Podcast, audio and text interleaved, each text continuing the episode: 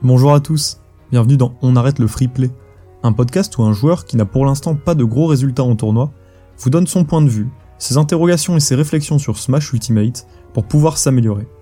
Et dans ce neuvième épisode, on va parler des phases de jeu une nouvelle fois, et on va surtout parler de l'avantage et du désavantage pour compléter l'épisode précédent sur le neutral. Petit rappel si vous n'avez pas écouté l'épisode précédent, Smash Ultimate peut se découper en trois phases de jeu, la phase de neutral, la phase d'avantage et la phase de désavantage. La phase de neutral, c'est le moment où aucun des deux joueurs n'a vraiment d'avantage sur son adversaire, n'a de position forte particulière qui lui permettent de créer quelque chose. Et le but dans cette phase de neutral, ça va être de la transformer en une phase d'avantage où avec une ouverture, on aura gagné soit des pourcentages et donc la possibilité de tuer, soit une avance sur la position sur le terrain qui permettra de mettre son adversaire sous pression.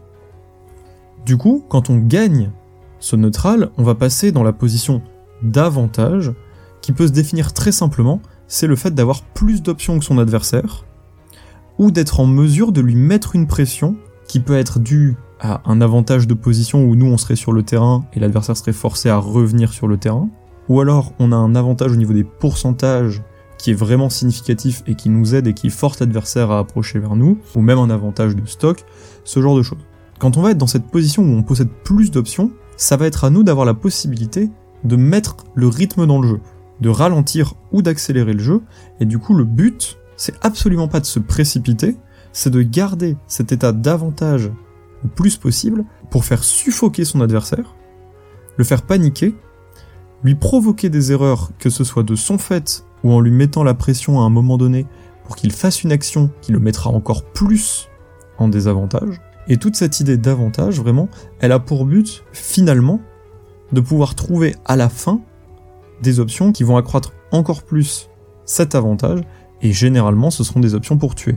Finalement, pour bien visualiser, l'avantage c'est comme si vous jouiez en permanence face à un adversaire qui est moins fort que vous. Vous allez pouvoir jouer avec lui facilement, voir ses erreurs, et les exploiter pour pouvoir trouver à la fin une victoire qui va passer par des combos, qui va passer par des pièges, qui va passer euh, par le fait de lui prendre ses stocks assez rapidement. Eh bien, toute cette phase d'avantage quand vous êtes face à un joueur de niveau équivalent ou de meilleur niveau que vous, elle va plus être sur l'ensemble de la partie où vous pouvez vous amuser, elle va être vraiment concentrée sur des actions très précises où il va falloir être en mesure de comprendre à quel moment c'est vous qui avez le plus d'options.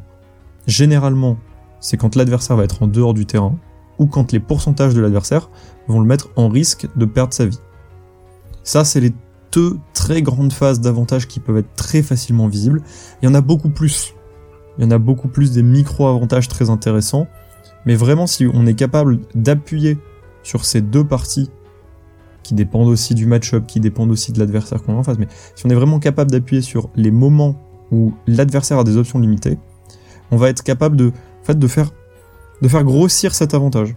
comme un effet boule de neige. On avait un tout petit avantage, on a appuyé dessus qui a donné un moyen avantage, on a appuyé dessus qui a donné un gros avantage, et maintenant il y a vraiment besoin pour l'adversaire, eh bien de remettre les pendules à zéro.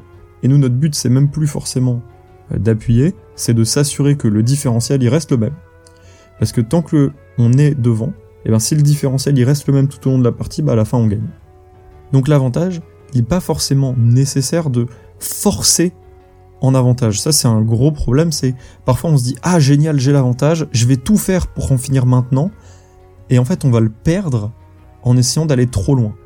C'est vraiment une phase où il faut capitaliser et il ne faut absolument pas se précipiter.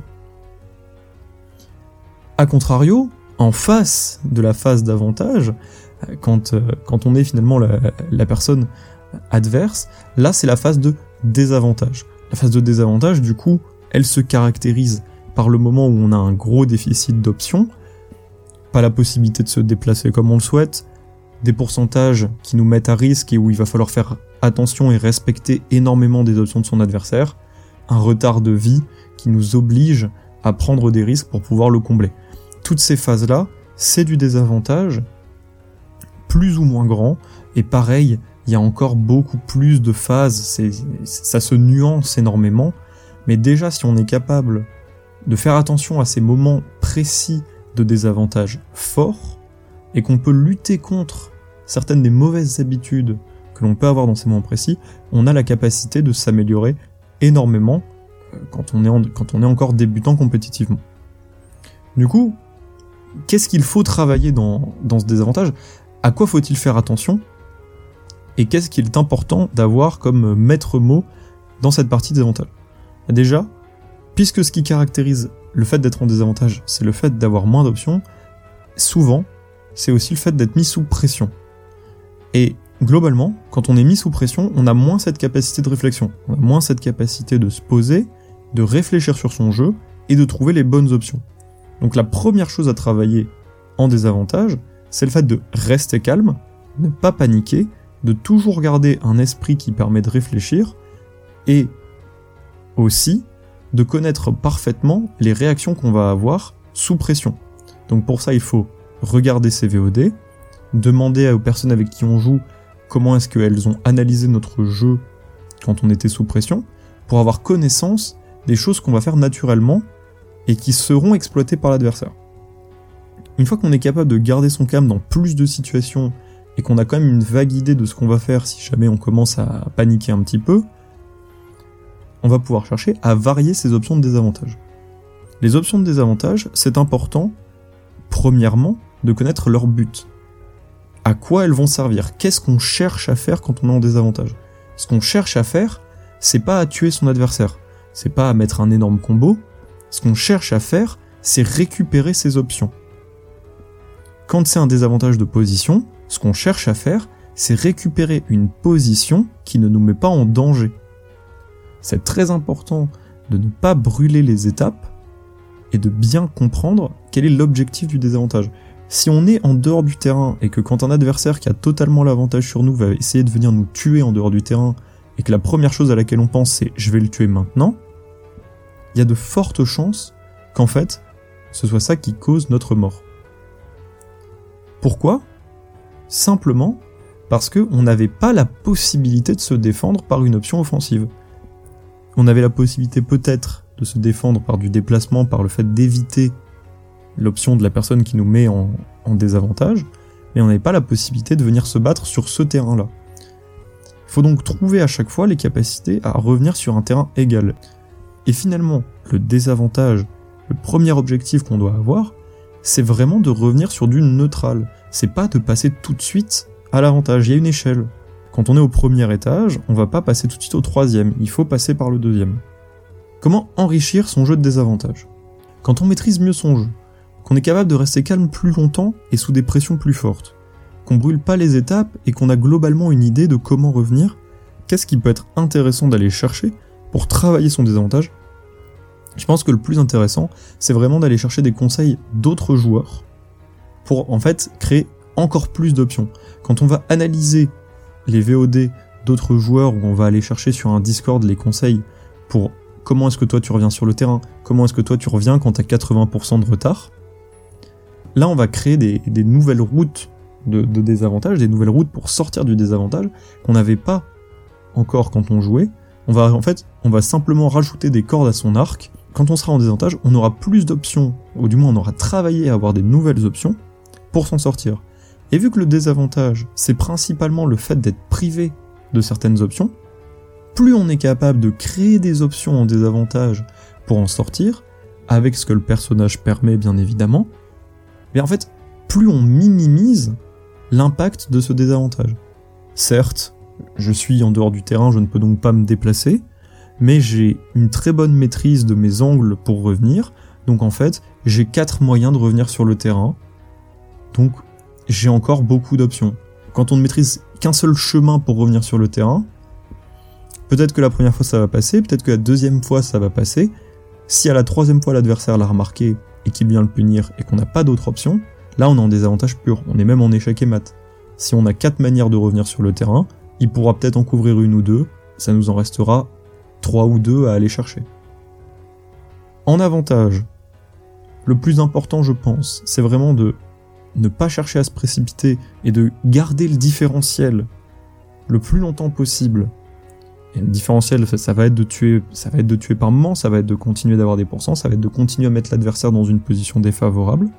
Toutes ces choses-là vont permettre à la fin de la partie d'être devant et donc de gagner. Et quand on est en désavantage, le plus important c'est d'avoir suffisamment d'options pour revenir dans une phase de neutrale, pour revenir dans la possibilité de passer en avantage et de mettre la pression sur son adversaire. C'est ce que j'avais envie de dire sur l'avantage et le désavantage. Ça complète l'épisode précédent sur le neutral, et je pense que là on a vraiment un spectre, ou du moins les bases d'un spectre de Smash qui permet d'aller travailler là où on a des difficultés. Évidemment, plus on est fort, plus il faut être nuancé dans ses propos et plus il faut être capable de changer sur le moment la manière dont on voit le jeu, est-ce qu'on est en avantage, en désavantage, en neutral.